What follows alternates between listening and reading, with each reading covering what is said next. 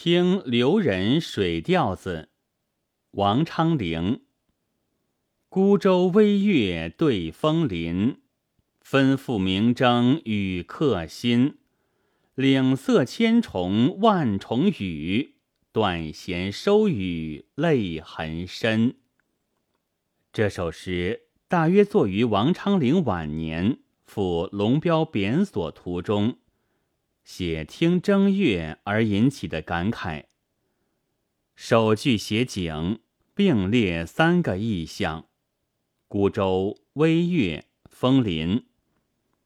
我国古典诗歌中，本有借月光写客愁的传统，而江上见月，月光与水光交辉，更易牵惹客子的愁情。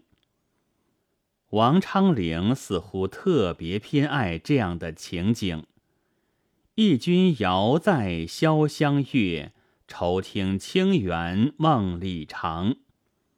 行到荆门向三峡，莫将孤月对愁猿。”等等，都将客愁与江月连在一起。而孤舟微月也是写的这种意境。愁字未点明，是见于言外的。枫林暗示了秋天，也与客愁有关。这种阔叶树生在江边，遇风发出一片肃杀之声，真叫人感到清风浦上不生愁呢。孤舟微月对枫林。其中秋江晚来三种景物，就构成极凄清的意境。上面的描写为争取的演奏安排下一个典型的环境。此情此景，只有音乐能排遣异乡异客的愁怀了。吩咐即发付安排，弹筝者于此也就暗中登场。吩咐同雨字照应，意味着奏出的筝曲与迁客心境相应。水调子本来哀切，此时又融入流落江湖的越人的主观感情，怎能不引起同是天涯沦落人的牵折者内心的共鸣呢？这里的吩咐和语下字皆灵活，它们既含演奏弹拨之意，其意味又绝非演奏弹拨一类实在的词语所能传达于万一的。它们的作用已将景色、正月与听者心境紧紧勾连，使之融成一境。吩咐双声，明征叠韵，使诗句铿锵上口，富于乐感。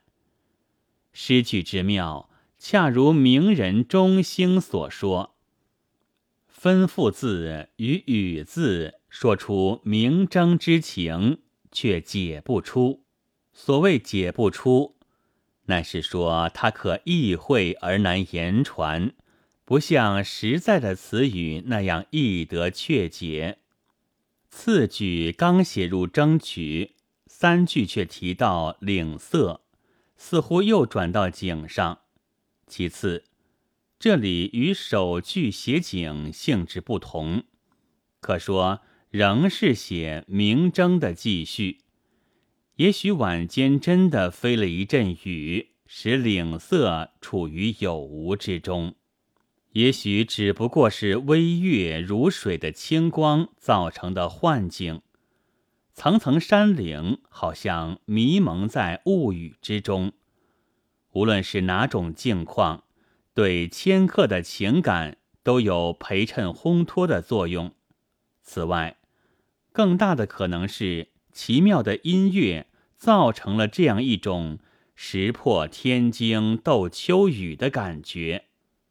千重万重雨，不仅写岭色，也兼行筝声，犹如大弦嘈嘈如急雨。不仅是视觉形象，也是音乐形象。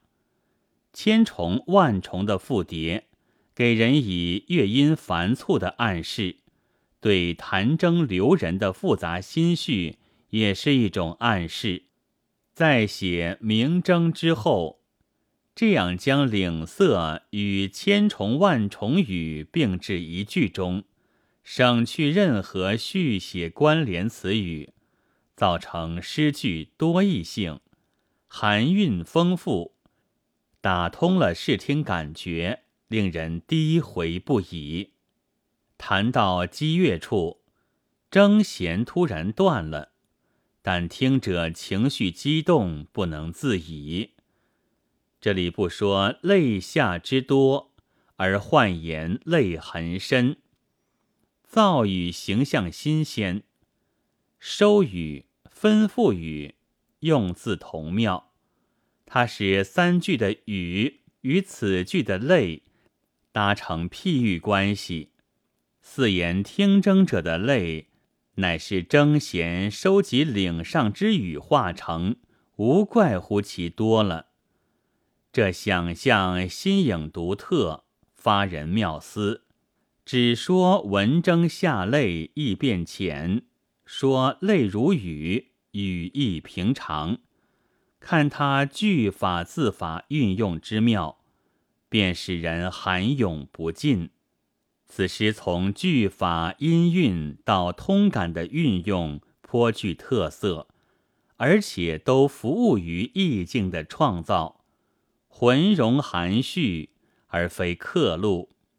明胡英林诗叟称之为“连城之璧，不以追琢简称”。